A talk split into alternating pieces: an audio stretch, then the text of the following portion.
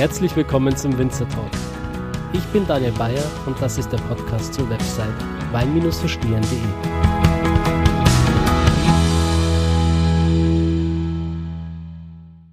Welcome, wine lovers. Welcome to this new podcast episode of Winzer Talk. And I always wanted to do this uh, introduction in English. this is the first podcast episode in English, and I think it's um, a really time now because we have a really special guest today. We have the inventor of the Coravin system, Greg. Hello, Greg. Hello, Daniel. Thank you for uh, shifting languages on my behalf. Uh, sad that I've forgotten my so much German. But uh, you have uh, Austrian uh, roots, right? Yeah, my uh, my mother was born in Vienna, and uh, my grandfather and his family, her father, came from Graz, from Steiermark. That's perfect. So maybe you understand something in German, but you don't even uh, speak it anymore, right? I do. I, I uh, my mother usually yelled at me in German. Um, I grew up here in the United States. I was born in New York City, and uh, she shifted to English by then. And uh, but but anytime I did something wrong, she would yell at me in German. So oh, so that means when I do something wrong today, you can yell to German to me.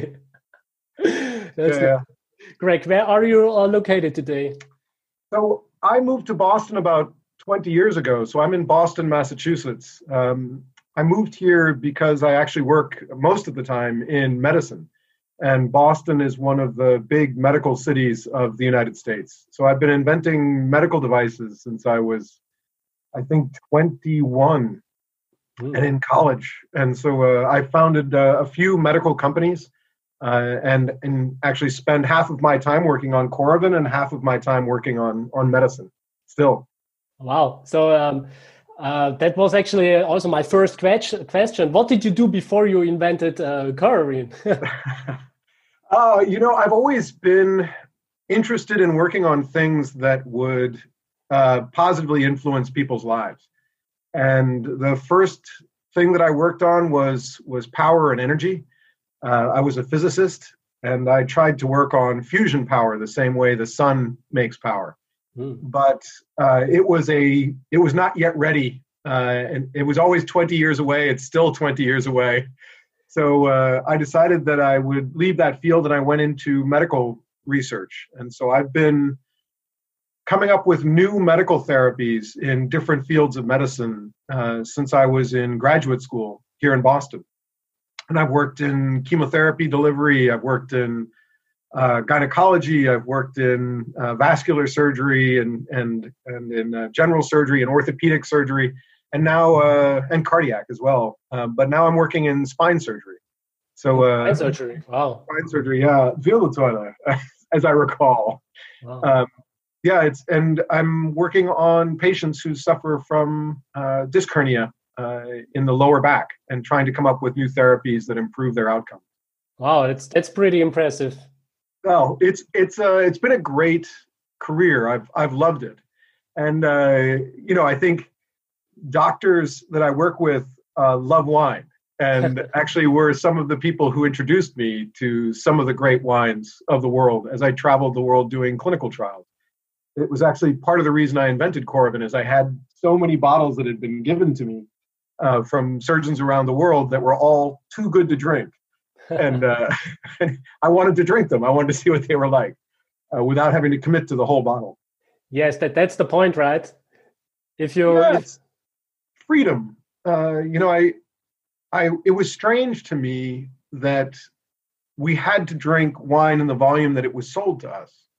You know, they sell it to you in 750 milliliter bottles, and sometimes a whole 750 makes sense uh, when friends are over, or or when you know your spouse likes the same wine. Uh, but there were all these times when it didn't make sense. When I just wanted one glass of wine on a Tuesday, or if I wanted a glass of white and a glass of red and a dessert wine, you know, I'd, I'd have to open three bottles just to have three glasses. And if I didn't finish those bottles, they would oxidize and go bad. So I was I was frustrated, you know, and and uh, as an inventor, I had to come up with something, even just to solve my own problem. Wow, I, I know exactly what you mean. I mean, even me as a wine blogger, I get so many wines to to taste them and to review them, and uh, many of them are really really good bottles, like um, Große Gewächs in Germany yeah. and everything. You know, like thirty bucks a bottle, and I just want to have a, a sip, and then I say, okay, actually, it's it's too young now. It's too young to drink it now. I want to put it back in my cellar um, to give the wine the time that it needs and that was actually also my problem yeah you know that was one that i uncovered as well i there i, I love uh, great riesling and a friend of mine um, makes some great austrian riesling uh, Bründlmayer Oh, oh yeah, yes. really fantastic. Uh, Andreas Wickhoff, he's a fantastic guy. I know him. He is really yeah. nice. Yes, I isn't he wonderful? Right? Is, is, there a better person to be running a winery? So he's master um, of wine, also. I think. Yeah. yeah. And and you know his his 2019s I hear are fantastic and I can't wait to get them and I will taste them as soon as they arrive and I know that they're going to be too young. Um, but I want to try them now and put them back and then try them again in a year and then put it back and then try it again in another year. I wanted to watch wines evolve over time. You know, when people tell you it's too young to drink, when I was young, I didn't know what that meant you know what is it like now? What will it be like later? And i wasn't learning because i was always worried that it was too young mm-hmm. and uh, without really knowing what that meant. I wanted to be able to try it when it was too young and try it when it got older and see what those differences were. There's so much to learn uh, in wine. There's yeah. so many different wines and so much uh, time and bottle that changes them that uh, i wanted to experience all of that Yes, if, if you want to learn something about wine, you have to drink wine and don't wait for the wine until, I don't know, five or 10 years. yeah, yeah. Or you buy enough wine where you forget you have some of the bottles. yeah, exactly, exactly. Like I, I just remember my uh, uncle actually is a big wine enthusiast and he uh, infected me with this passion of drinking wine and he have all this good Bordeaux and um, all these French wines at home, which are really expensive. And he always says, Daniel, once we're gonna taste those wines. and I said, hey, my dear uncle, I have Carolina now, so we can try earlier. How about now? yes, yes. So this it's is a, it's a wonderful thing to have someone who brings you into wine, and uh, I think you know most wine lovers have somebody they remember that that introduced them to something spectacular. Um, my my grandfather-in-law, uh, I'm looking at his picture now. He's he's passed away, but he uh, had a wonderful cellar uh, underground in in Cleveland, in Ohio, and it was full of wines that he purchased in the 1960s. Wow! And I remember him saying, you know, when I bought these wines, they were inexpensive, but now they're very valuable uh, so I never drink them. he was one of the first people I gave a prototype of Coravin because, you know, I was thinking, you have 3,000 bottles of wine. They're all really good. You're in your late 80s. it's time to start drinking, right? Yes, yes. but it was uh, it was wonderful to have him report back to me, you know, by email, uh, what he had Coravin that night and what he had tasted and how great it was. Uh, it's a it's it's he he uh, introduced me to great French wines, and that changed everything for me. Yes, um, got me to fall in love with it again. I'd I'd grown up in California and loved California wines, but um, to to taste the variety was something I was missing. And and I also remember saying to him something stupid that like I only drink red wine, and uh, he brought out my first white Burgundy, mm. and I was like, okay.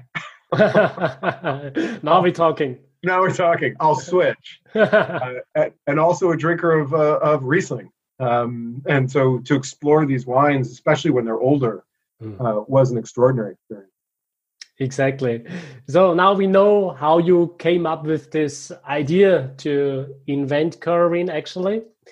So, but this was just an idea, right? It was something in your uh, mind, in your head, a thought and how did this thought become reality how did it all start you know it's when you have a frustration what i found in invention is it's important to write down exactly what you're experiencing.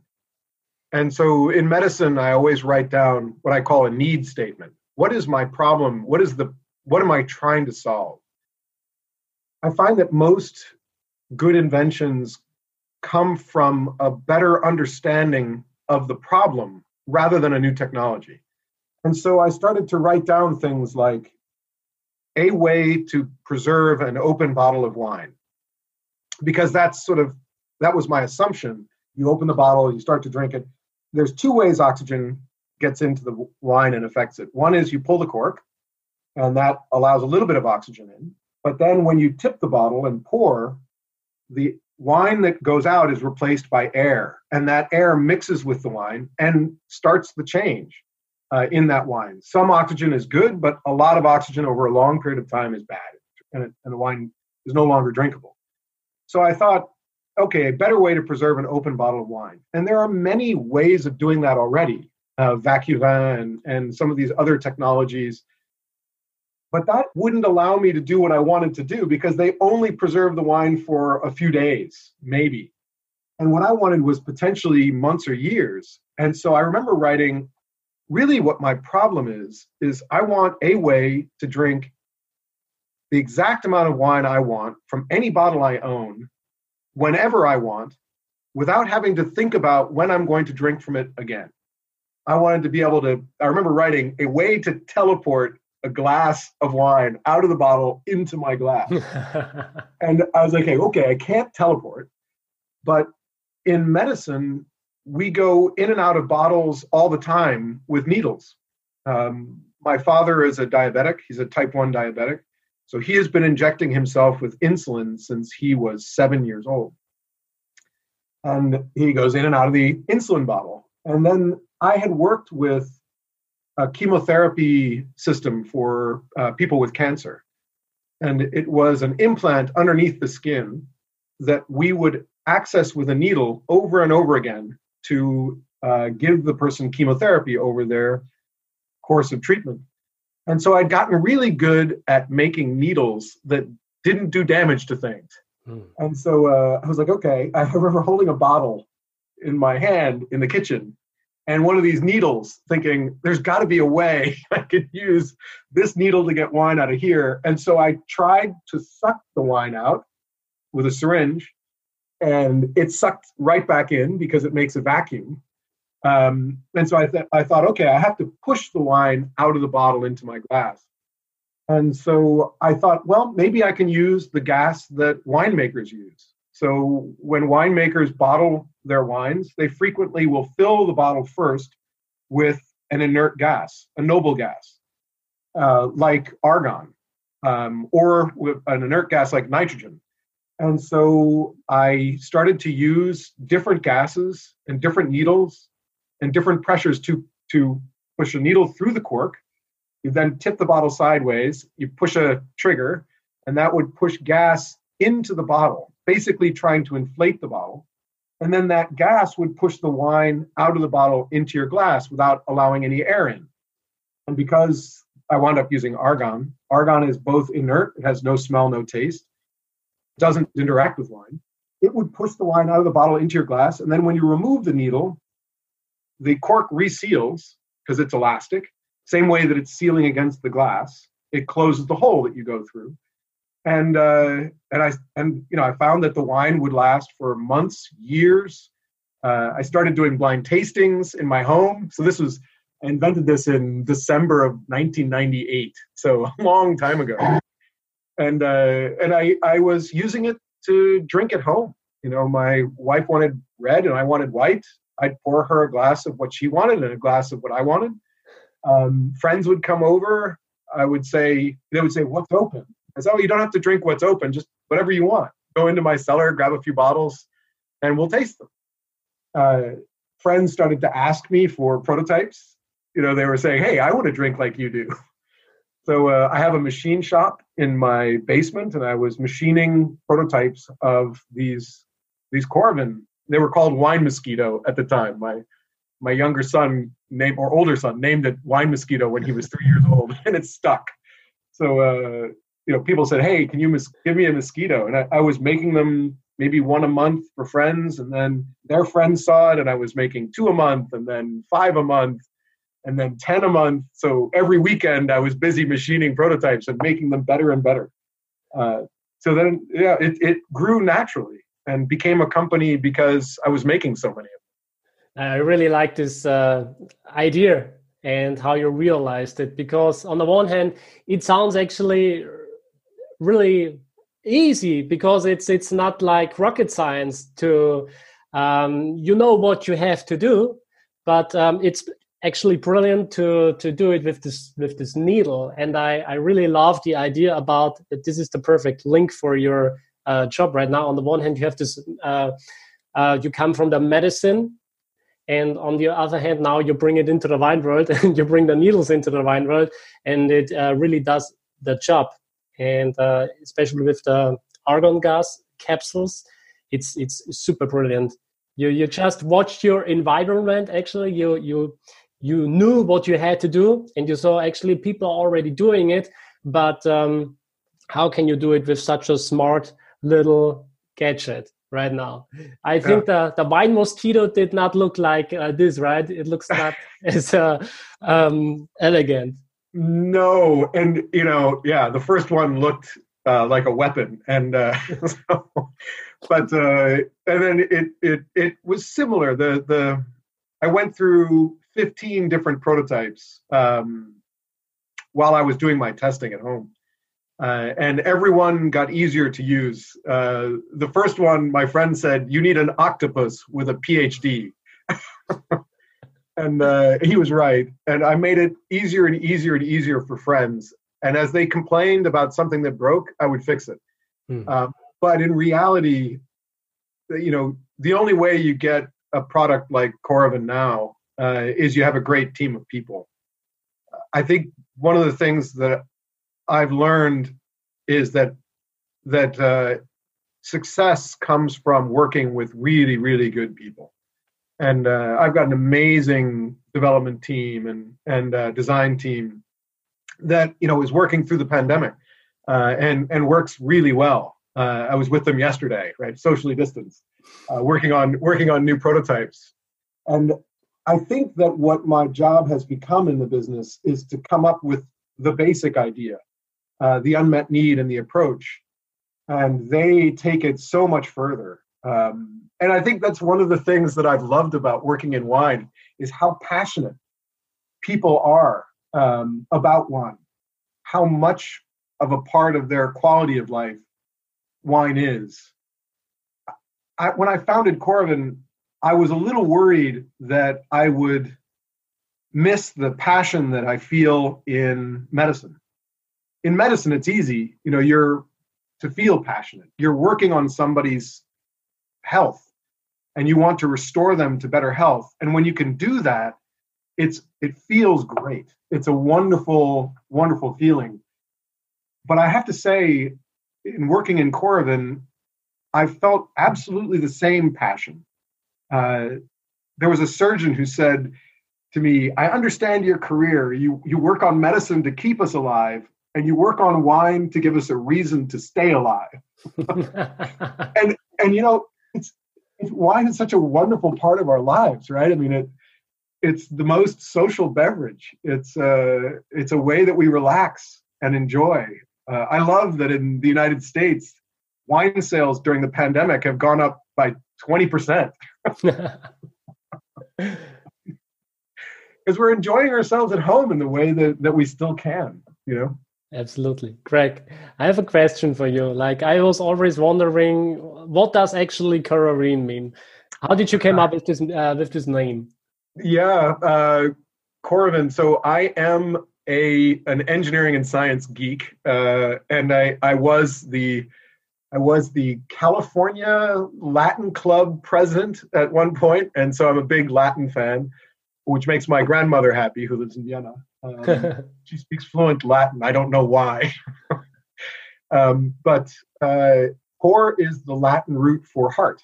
Mm. And um, like corazon. And, yeah, corazon, exactly. Mm. And for me, getting at the heart of wine um, not just in my medical uh, work in in cardiac, but uh, the heart of wine for me is its variety, and to be able to explore that variety with freedom was what Coravin was, and uh, so that's that's really what what I was hoping for with with the company was to expose people around the world to the change in life that I had had with with drinking wine. Um, that that freedom to drink, you know, a glass of wine, a glass of red, a dessert wine, a rosé, um, and to you know to share your wines with friends when they come over and say, "Hey, I, I have this tradition um, in my house when a friend comes over to go to my cellar and grab whatever bottle they want or bottles, however many you like." and through Coravin, I've become friends with a rock musician, and uh, he came over to my house, and uh, he's 25, 26 years old, and and he went downstairs and he came up with nine bottles of wine, and then he went back downstairs and he came up with another nine, and then back downstairs and then another nine. In the end, he had 35 bottles of wine. He had Riesling from the Alsace, from Austria, from Germany, from Australia he had Chardonnay from around the world. He had Cabernet from around the world.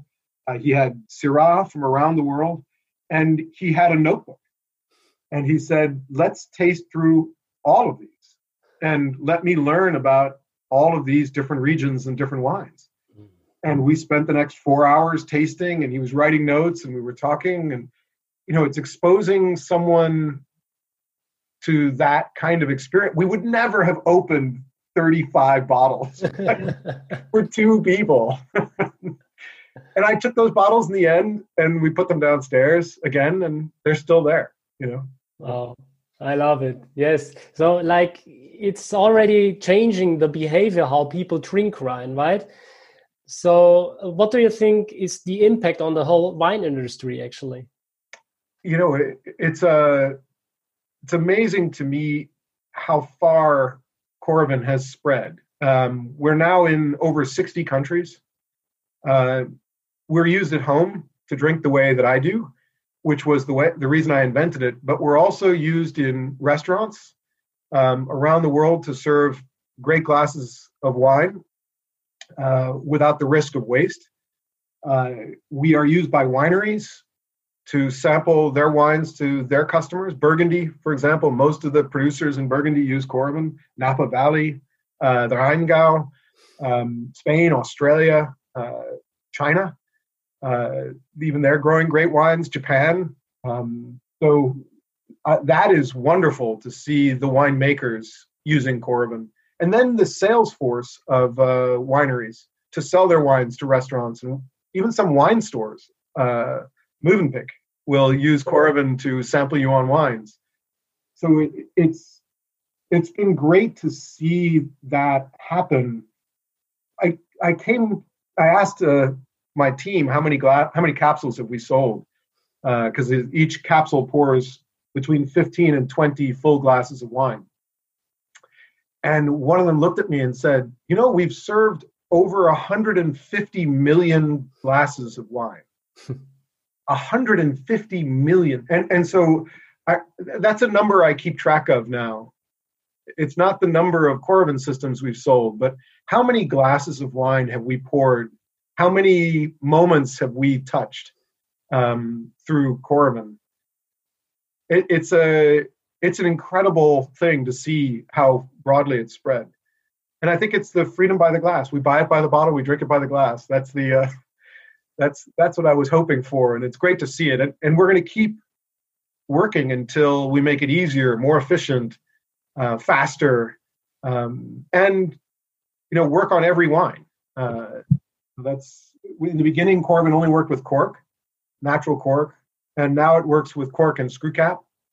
Uh, and then with Pivot, our new our new product, it works independent of the closure because uh, we have our own um, stopper and my dream now is to progress to sparkling wine mm. and be able to serve any sparkling wine by the glass. That was also a question I actually uh, just kept for the end of the episode with the sparkling wine. Maybe we just keep this in our mind And I want to dive a little bit deeper into this uh, topic, into this issue about uh, the behavior of the wine industry and of the people, because I can imagine that there have been also a few critical voices like uh, winemakers, for example, who said like, we want our wines to be drunk and not to be uh, preserved.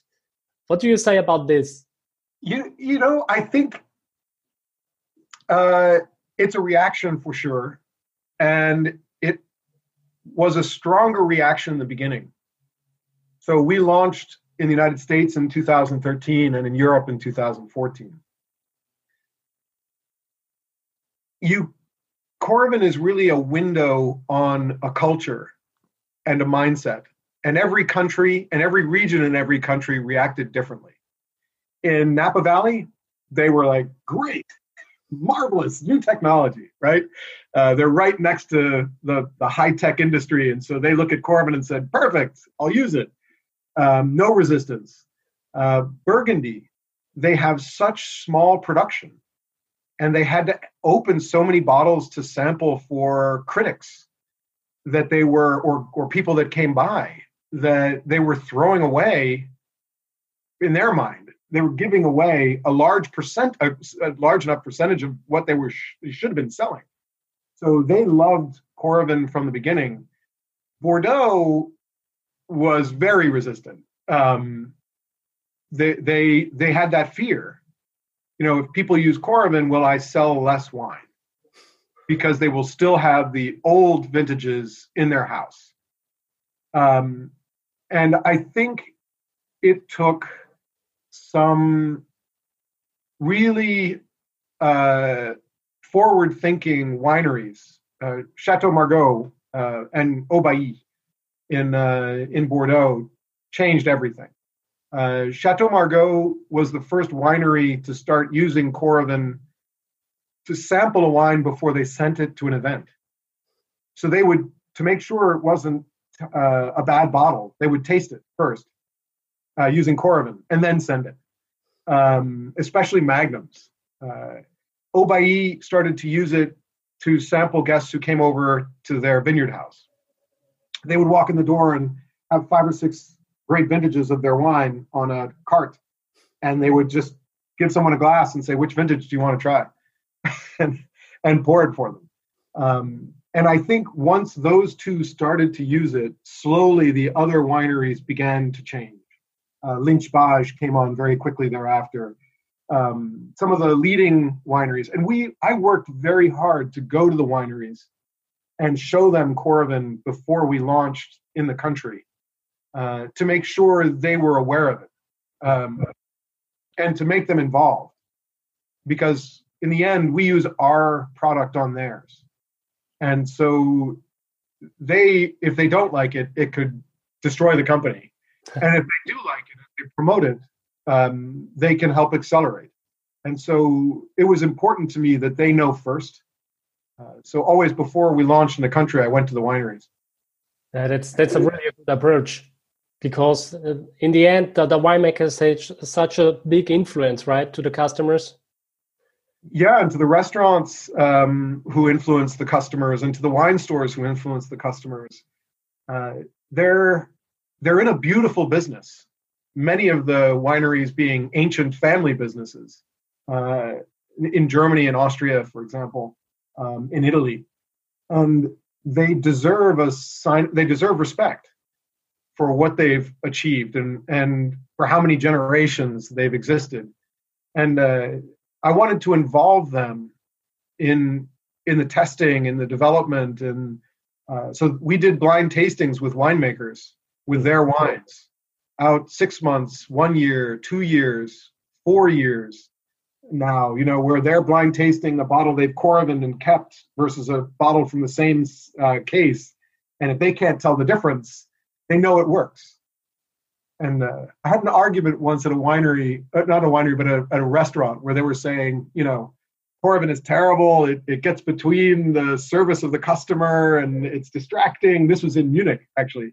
Oh, uh, in uh, in Munich, great restaurant. And uh, I flew to Tantris to to meet the sommelier, and because if somebody doesn't like your product, it's good to understand why. And I, you know, I met him over dinner as he was serving me, and then he invited me into his cellar, and we argued until four o'clock in the morning. And uh, I remember we were sitting on the floor with too many open bottles around us, and his girlfriend looked at him and said, "It's a tool.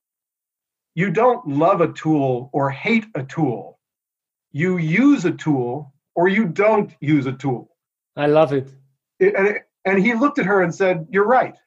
And uh, Tantris became one of the top Coravin restaurants in the world. They uh, they, uh, they have a huge wine list by the glass. Yeah. I love it. I really love it because I do a lot of meditation and stuff like this, you know.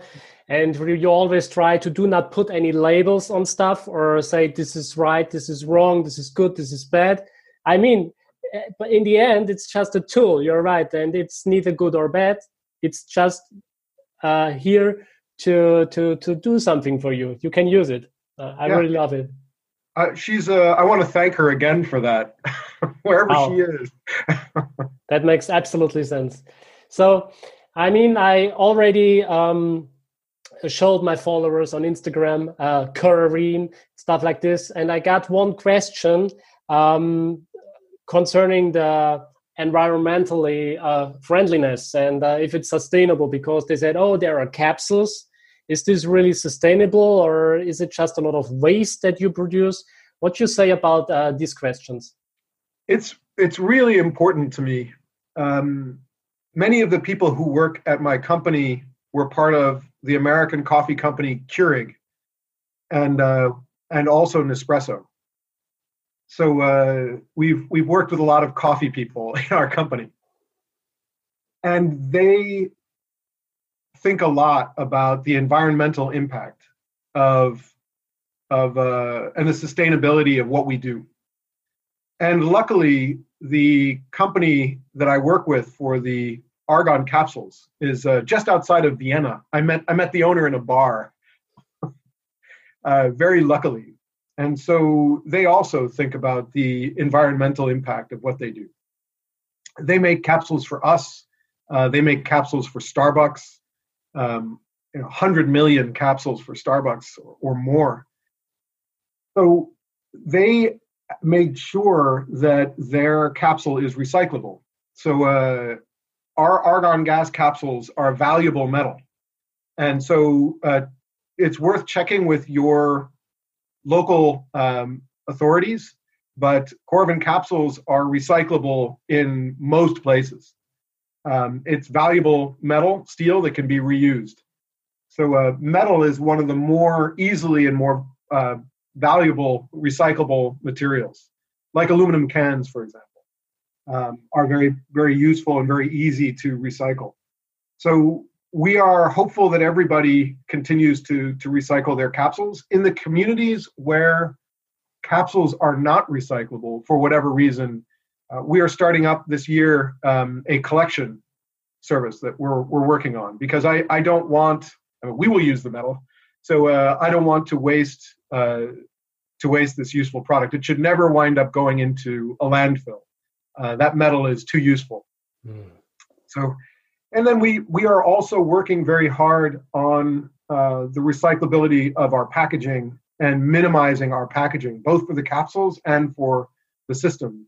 So we've shrunk and shrunk and shrunk again our packaging, and you'll see our latest with Pivot, our newest product, wow. has almost nothing. This, I mean, this is the one thing, and the other thing is, I think, how many wines did you rescue actually from being oxidated? or just yeah. It's a it's a great point. I mean what is the environmental impact of making a bottle of wine drinking half of it and throwing half of it away?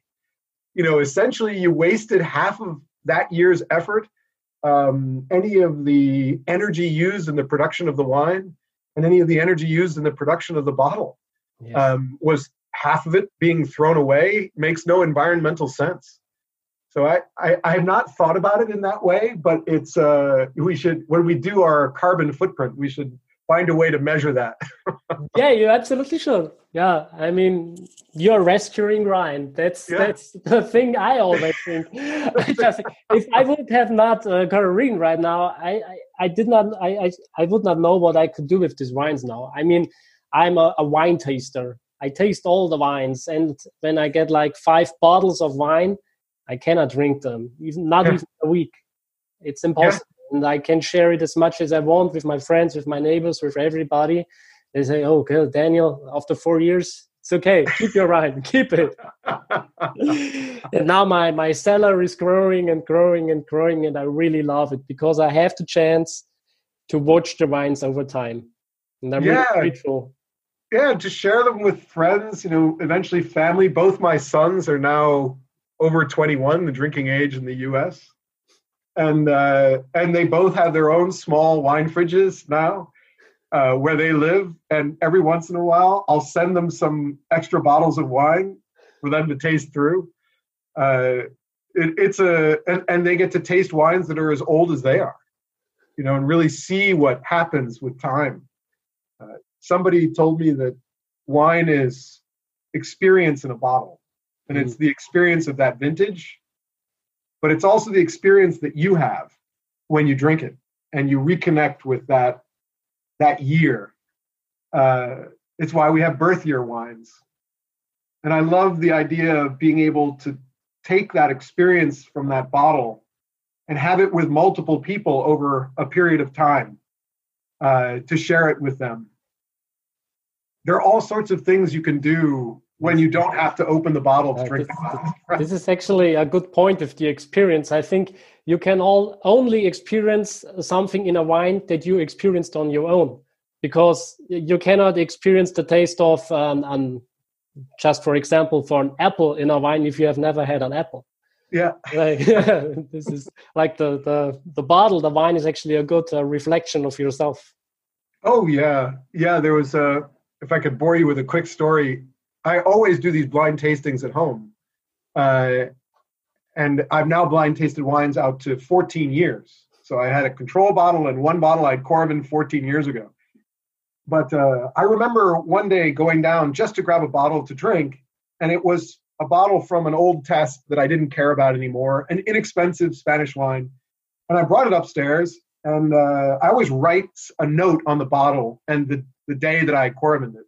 And I poured myself a glass and I was drinking it. And I looked at the bottle for my note and it said, This wine is terrible. Never drink again. I was tasting it and I was thinking, actually, this isn't terrible. I like it. And I thought, well, maybe it's evolved over time and gotten better, or maybe Coravin changed it. And so I went downstairs to grab a control bottle, a bottle that had not been accessed, because I saw that I had two other bottles of the same wine. And I grabbed another bottle and I had mistakenly Coravin the second one about a year later. And so I looked at the note on that one and it said, This wine is great. Buy more. so I took that bottle and the one that said it was bad, and I took the control bottle, brought them all upstairs, tasted all three, they were the same. And I think what was different was me. Yes. Right? It's it's who you bring to the wine is almost as important as what the wine brings to you. It was such a humbling experience. I love it because we train our palate, right? We train our brain to to get all these tasting notes and stuff like this. And maybe when we start our wine journey, we are not like well educated. We don't even appreciate the taste of for example, a horse yeah. or some, some, some notes from the farm or even you know the, the cat pee from the yeah. blah, stuff like this.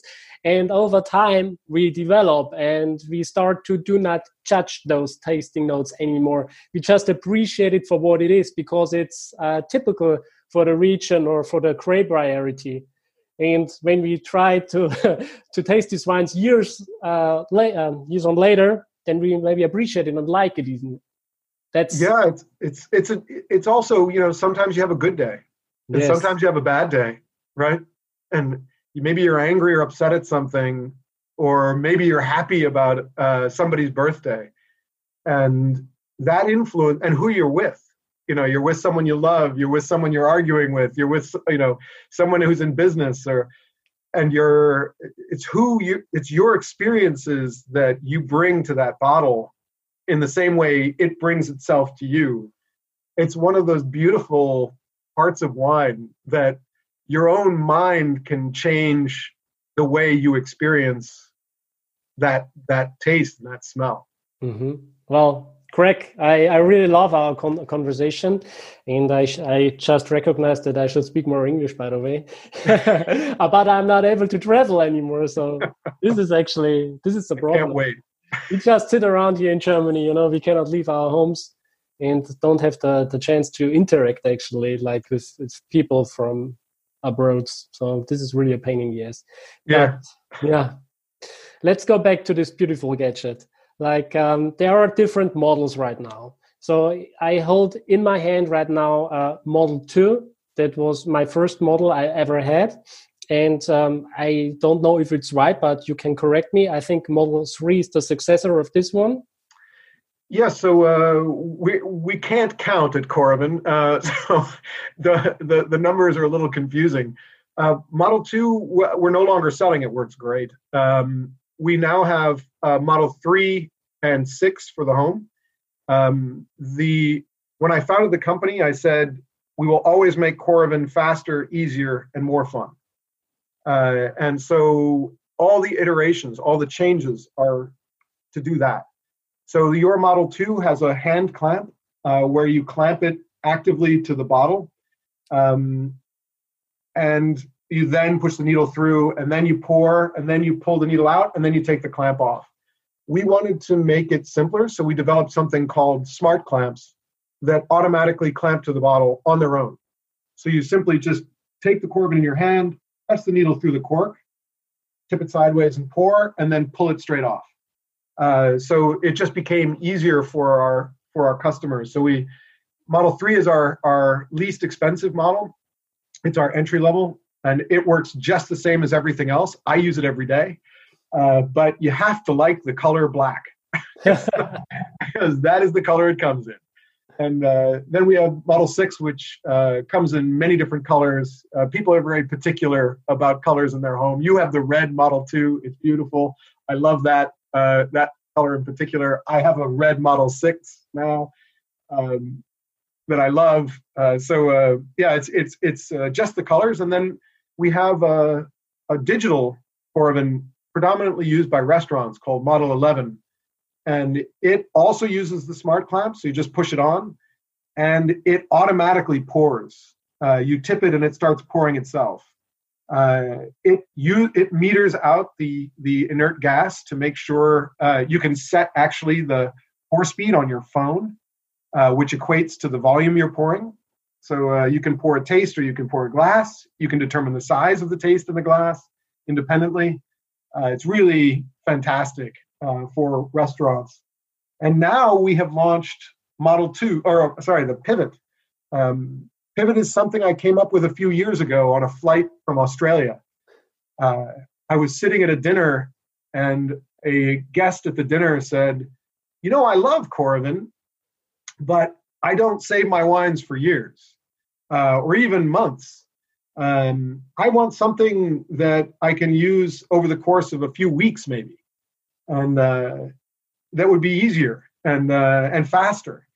And I said, okay. And I remember sitting on the airplane and flying back, and thinking about the problem of oxygen getting in, and realizing that very little oxygen gets in when you open the bottle. The most oxygen gets in when you're pouring the bottle.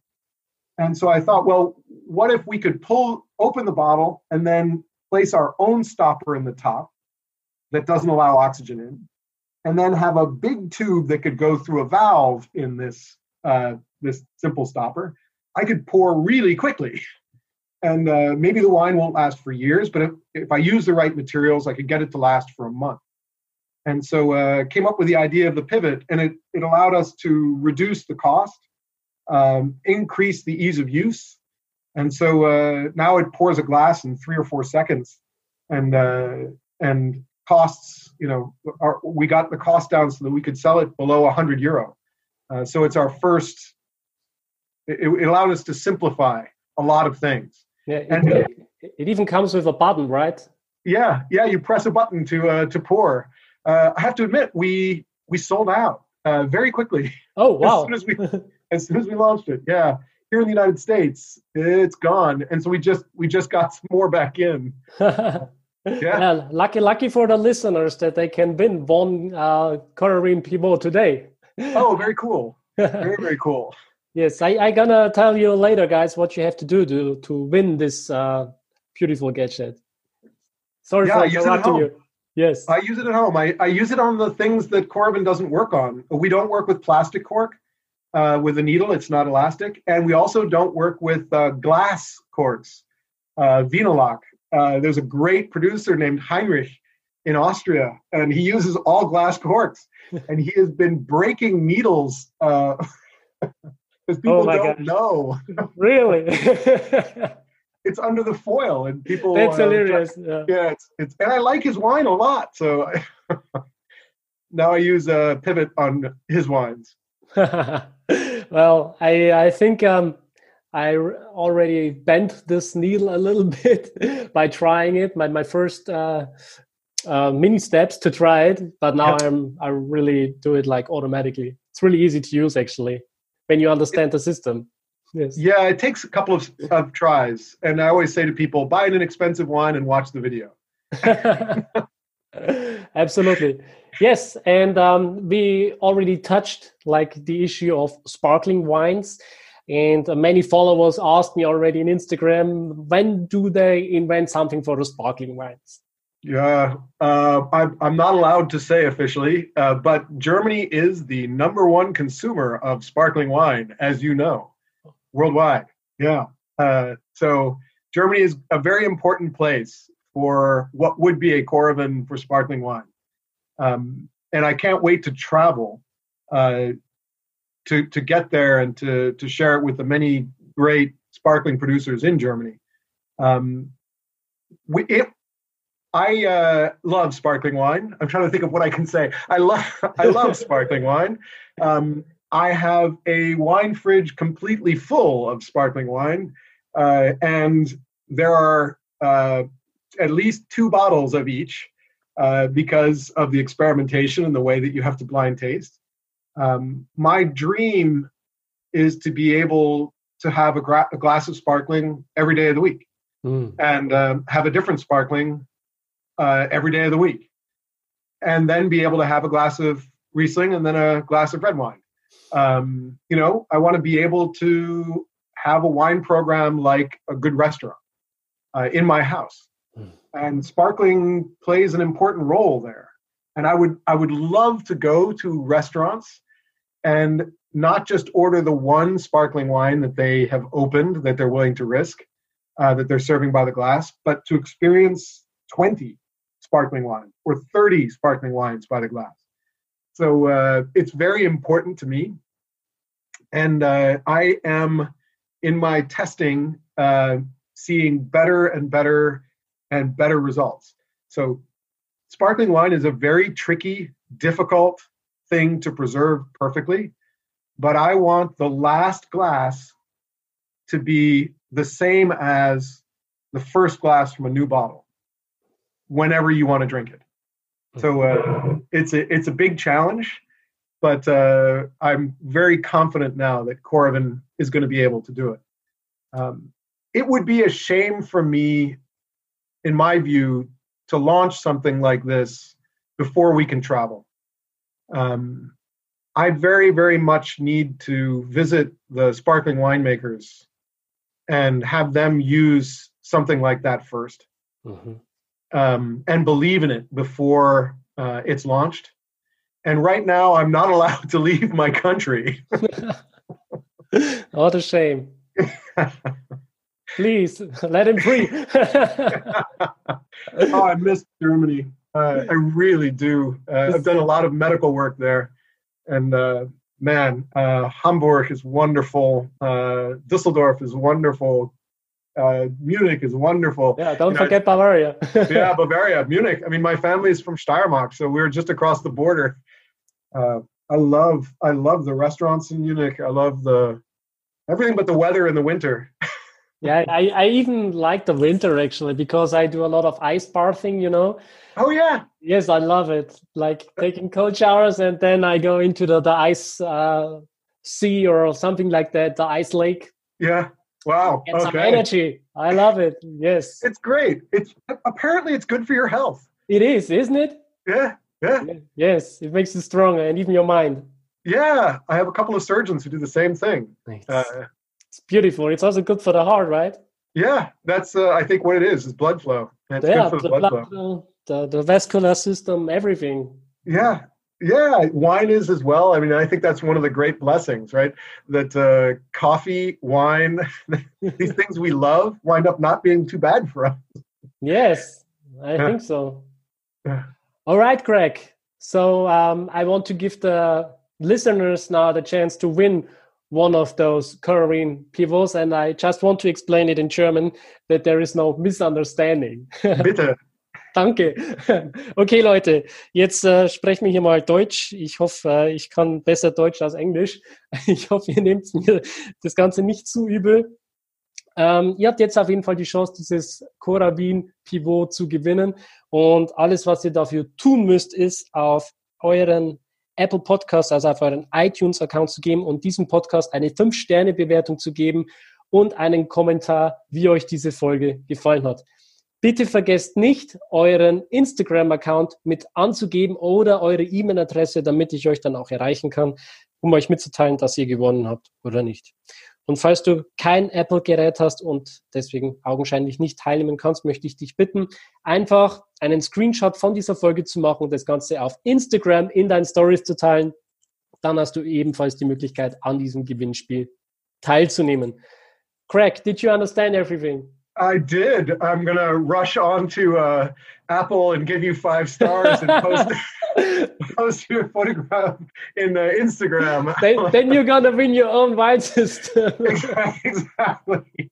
No, I will not compete, but uh, it's it's it's I love the the language uh, and I miss it. Um, my the, I would love to see my grandmother in Vienna and my my uncles and my cousins. Mm. Um, you, you should listen to my to my podcast. I have some uh, episodes with uh, Südsteiermark winemakers like Erwin Sabathi, for example. Yeah, yeah, I love uh, Tement. Uh, mm.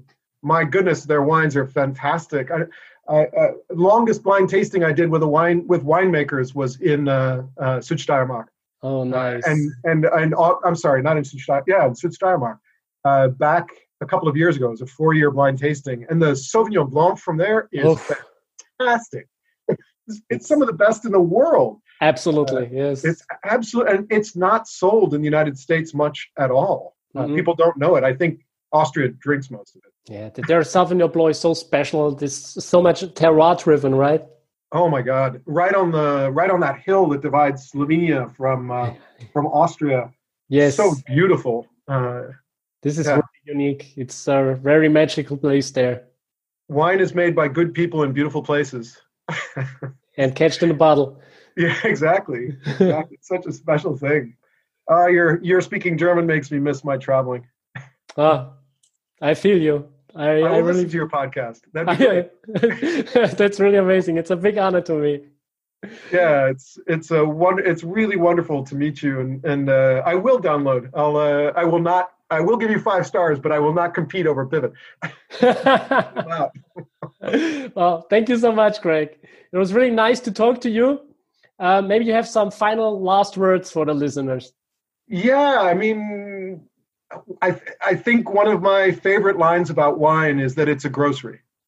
And uh, don't think of it like it's something uh, so special it needs to be revered or, or, or praised in some particular way. The winemaker makes it so that you can drink it and eat. Uh, and, and I think when we all relax about wine, we can enjoy it more uh, and go exploring.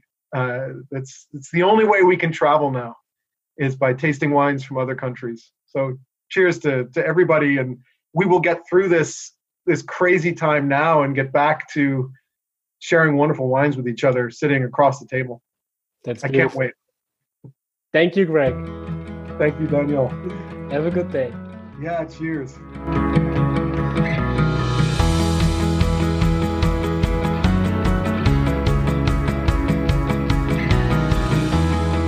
Schön, dass du dabei warst. Wenn dir dieser Podcast gefallen hat, dann bewerte mich auf iTunes. Wenn du Fragen hast oder mehr Informationen zum Thema Wein suchst, dann schau auf meiner Website wein-verstehen.de vorbei. Bis zum nächsten Mal.